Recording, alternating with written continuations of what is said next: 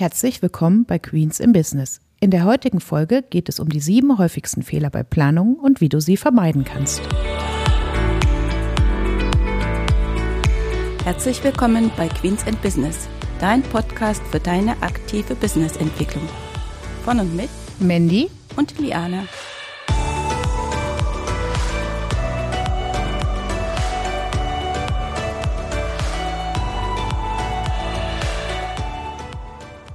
Herzlich willkommen bei der heutigen Folge. Dem Titel konntet ihr ja schon entnehmen. Es geht um die sieben häufigsten Fehler bei Planung und wie du sie vermeiden kannst. Beginnen wir mit dem Fehler Nummer eins. Keine Planung.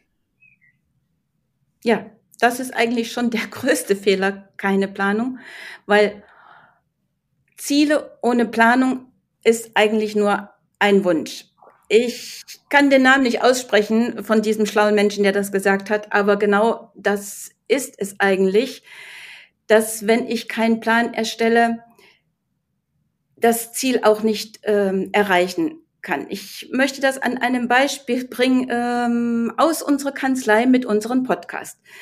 Vor zwei Jahren, es ist sogar schon etwas länger her als zwei Jahren, haben wir gedacht, okay, Podcast, das interessiert uns. Da fahren wir mal auf die Podcast-Heldenkonferenz. Das haben wir auch gemacht. Und dann waren wir total euphorisch, Mikrofon gekauft und, und, und. Aber immer nur gesagt, wir wollen es machen. Und aus dem Wollen machen, ja, ist es dann, ja, irgendwo geblieben. Und wenn wir uns das jetzt überlegen, es hat über zwei Jahre gedauert, bis wir heute zu euch sprechen. Das hat so lange gedauert, weil wir eben uns keinen Plan erstellt haben. Wir haben uns nicht überlegt, äh, was wollen wir eigentlich mit dem Podcast erreichen? Was für einen Nutzen wollen wir bieten? Was wollen wir äh, sprechen? Wem wollen wir ansprechen? welche Folgen wollen wir machen? Was für ein Ziel soll der Podcast haben? Wir haben uns auch nicht überlegt, wann wir denn überhaupt mit dem starten wollen. Wir haben uns also kein Datum gesetzt. Und das ist genau der, der Punkt. Ohne Datum setzen heißt immer, ich mache erst ganz viele Dinge, die dringend, dringend, dringend, dringend sind. Die To-Do-Liste nimmt kein Ende. Aber das Wichtige, das setze ich immer hinten an. Und deswegen dauert es dann so lange. Aber irgendwann haben wir uns mal entschlossen zu sagen, okay, jetzt geht's wirklich los. Jetzt kommt der Plan. Ja. Und ich glaube, wir haben jetzt, Mandy, wie lange war es? Zehn Wochen oder sowas? Ne? Ja. Elf können es vielleicht sein, haben wir gebraucht. Aber jetzt sind wir am Start. Besser gesagt, schon die zweite Folge. Genau. Ja, der zweite Fehler, Planung nur für andere machen. Ja, das ist auch so ein Punkt. Viele kommen ja ähm, auch zu uns und sagen, wir brauchen einen Businessplan, wir brauchen einen Finanzplan, Liquiditätsplan für die Bank oder für andere Institutionen. Man muss wissen, natürlich erstellen wir Pläne oder wir sind dabei behilflich, ich will das mal so sagen, behilflich, die zum Schluss optisch schön zu machen. Aber ganz wichtig finde ich, ist es, dass ich mich mit meinen eigenen Zahlen beschäftige, dass ich wirklich die Grundlage liefere, dass ich mir überlege, welchen Umsatz will ich wirklich wie in welchem Monat erzielen, welche Kosten habe ich dazu, welchen Gewinn möchte ich generieren jeden Monat das ist das Wichtige, dass ich mich wirklich mit meinem Unternehmen und mit meinen Zahlen auseinandersetze und dass ich genau weiß, wo ich denn hin möchte. Natürlich mache ich das dann für die Bank oder für was auch immer, aber in Wirklichkeit muss ich das für mich machen. Das ist eigentlich das, was ganz wichtig ist bei jedem Plan, dass ich wirklich sage, das ist meins und nicht, weil das jetzt irgendwo von mir jemand verlangt. Hm. Der dritte Fehler ist, Planung ist zu detailliert. Ich glaube, da können wir fast aus eigener Erfahrung sprechen, oder? Ja, das stimmt. Vor allen Dingen, man hängt sich dann manchmal so auf äh, Dingen fest, wo man irgendwo nicht weiterkommt, weil man irgendeinen Titel nicht weiß oder sonst irgendetwas. Ähm, das sollte man also wirklich tunlichst vermeiden. Lieber grob das Ganze ähm, beginnen. Wichtig ist, dass man überhaupt eben beginnt, sich darüber Gedanken äh, zu machen, über seine Erfolgsentwicklung. Und dass man diese nachjustieren kann man immer noch, aber dass man diese wichtigen Eckpunkte letzten Endes festlegt, um dann eben zu sagen, okay, ich habe ein grobes Gerüst und es kann sich in dieser Zeit eben entwickeln und ich kann daraus lernen und dann wieder neu nachjustieren. Ja. Der vierte Punkt, keine Planung wegen Zeitmangel. Ja, das ist auch so eine große Täuschung, die man da hat, weil man denkt, boah, Planung kostet erstmal einen Haufen Zeit, was ich da alles zusammentragen muss und bringt. Ich glaube aber auch, weil man so der Meinung ist, es bringt einen sowieso nicht weiter. Das sind so diese Glaubenssätze, die man wahrscheinlich damit äh, verbindet, weil es ja viele Pläne gibt, äh, die man irgendwo erstellt, für wem auch immer, weil man in keinen Bezug wirklich dazu findet. Es hat sich die wenigsten machen sich darüber Gedanken, wie viel Zeit man verschwendet, wenn man nämlich keinen Plan hat. Weil man mit manchen Sachen zigmal anfängt, äh, ohne zu einem wirklichen Ergebnis zu kommen, die überhaupt nicht zielführend äh, sind, wo ich mich auch ständig ablenken lasse, ohne dann wirklich das zu machen, was ich eigentlich machen möchte, dort wo ich letzten Endes hin möchte. Natürlich ist es einfacher, äh, sich mit den Dingen zu beschäftigen, die ich aus dem FF kann, äh, ob ich eine Steuererklärung oder eine Buchhaltung zum Beispiel, wenn wir so etwas machen. Aber sich mit dem Unternehmen und mit der Erfolgsentwicklung auseinanderzusetzen, das ist das, was eigentlich das Wichtigste ist. Und wenn man auch darin Routine hat und die zur Routine gelangt man, weil man es eben immer wieder macht. Weil Planung ist ja nicht etwas, was ich mache und dann steht's fest bis zum Nimmerleinstag. Äh, damit schaffe ich mir eben Routine. Und dann ist Planung ja genauso leicht äh, zu machen äh, wie alle anderen Dinge, die man sonst tut. Hm. Der fünfte Fehler ist Planung ohne Aktivitäten.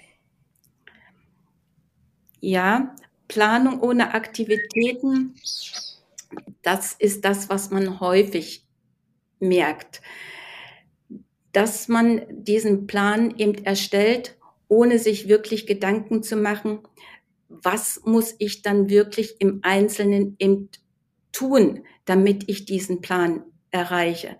Es genügt ja nicht, wenn ich mir aufschreibe, dass ich im Januar 10.000 Euro und im Februar nochmal 10.000 Euro Umsatz und die und die Kosten haben möchte und den und den Gewinn. Das sind die nackten Zahlen.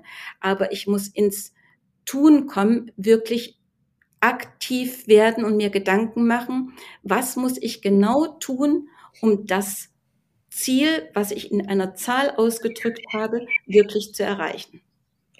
Das heißt, Planung ohne Aktivität ist ja eigentlich dann wieder nur wieder, wieder bei dem Punkt mit der Bank. Man macht den Plan nur für irgendjemand anderes, weil man die Aktivitäten nicht mit reingeschrieben hat, weil nur dann, damit identifiziere ich mich ja eigentlich. Ja, genau so kann man äh, das sehen. Vielleicht steckt man dann auch die Planung gar nicht so offensichtlich irgendwo vor sich hin, dass man weiß, äh, ne, was man eigentlich erreichen will, sondern mitunter landet sie dann vielleicht in einem Schubkasten, ne, so nach dem Motto abgearbeitet äh, und das war es letzten Endes. Hm. Der sechste Fehler ist, man hat nur eine Jahresplanung. Richtig, das ist auch so ein Punkt, das hört man auch sehr viel, weil man dann immer sagt, oh, ich kann ja nicht in die große Glaskugel gucken. Das ist richtig, das kann keiner in die Glaskugel gucken. Aber ich muss mir äh, über diesen Jahresplan, den ich ja erstmal in einer Zahlenfolge habe, die ich mir ähm,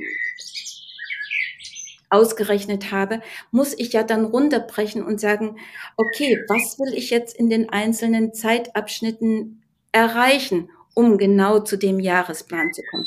Es gibt da also ein ganz tolles Buch, was ich finde, das Zwölf-Wochen-Jahr wo das äh, wirklich beschrieben wird, dass ich also einen Aktivitätenplan mir erstelle über die nächsten zwölf Wochen, wo es also nicht darum geht, dass ich nochmal meinen Umsatz aufschreibe oder welchen Gewinn ich da haben möchte, sondern dass ich mir wirklich genau überlege anhand meines äh, Planes, was ich mir erstellt habe, meines Jahresplanes, was muss ich in den nächsten zwölf Wochen, was muss ich in der nächsten Woche machen, um diesem Ziel eben näher zu kommen.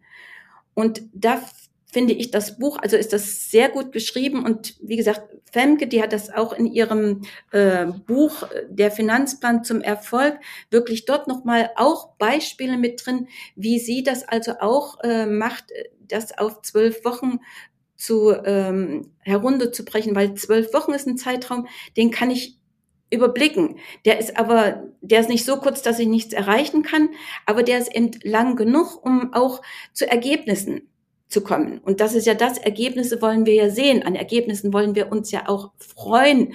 An Ergebnissen wollen wir ja auch sagen, Mensch, toll, bis hierhin sind wir gekommen und jetzt geht's weiter. Ja. Ja, und zum letzten Fehler, Planung nicht regelmäßig prüfen und Reflexion vergessen. Ja, das knüpft so ein bisschen an das Letzte, was ich eigentlich gesagt habe, an, dass es bei einer Planung äh, und bei der bei den Zielen, die ich mir eben vornehme, was ich von dem Plan eben in den nächsten zwölf Wochen zum Beispiel machen will, dass ich das wirklich auch regelmäßig überprüfe. Denn wenn ich nichts überprüfe, kann ich gar nicht feststellen, wo ich denn stehe. Bin ich eben schon dort, was ich erreichen wollte? Und wie gesagt, der Erfolgsfaktor, den finde ich, der muss eben auch mit berücksichtigt werden, weil ich brauche das als Unternehmer, dass ich das mit meinem Team feiere und sage, Mensch, das haben wir hier geschafft, äh, hier haben wir, hier sind wir sogar vielleicht noch etwas besser. Und das erinnert mich auch so ein bisschen, verbinde ich das auch mit Profit First, weil wenn ich Profit First anwende, ist das ja auch so, dass ich immer zu Beginn des neuen Quartals eine Gewinnausschüttung habe. Das ist also auch ein Grund zu feiern, meinen Gewinn zu feiern. Das ist also auch, dass ich sagen kann, Mensch, toll gemacht. Und ich finde, das braucht auch jeder, jede Unternehmerin, jede Selbstständige braucht das, um auch festzustellen, dass in diese Richtung, wie man läuft, das, das stimmt, das passt zu mir, das passt zu meiner Vision, die ich haben möchte. Ja, das waren sie schon, die sieben Fehler, wie du sie und wie du sie vermeiden kannst. Wir hoffen, dass sie dir weiterhelfen und man muss sie natürlich auch nicht nur bei äh, Finanzplanung oder ähnliches anwenden, sondern Planung gibt es ja auch sehr vielschichtig und sehr, sehr umfangreiche verschiedene Planungen, egal ob das beim Zeitmanagement ist oder bei Aufgabenplanung. Diese sieben Fehler kannst du auf jeden Fall in Zukunft vermeiden, wenn du unsere Tipps und Tricks dazu beachtest. Wir würden uns freuen, wenn du in 14 Tagen wieder reinhörst in der dritten Folge. Das Thema wird aber noch nicht verraten. Bis dahin wünschen wir dir eine schöne Woche. Bis dann, Mandy und Liane.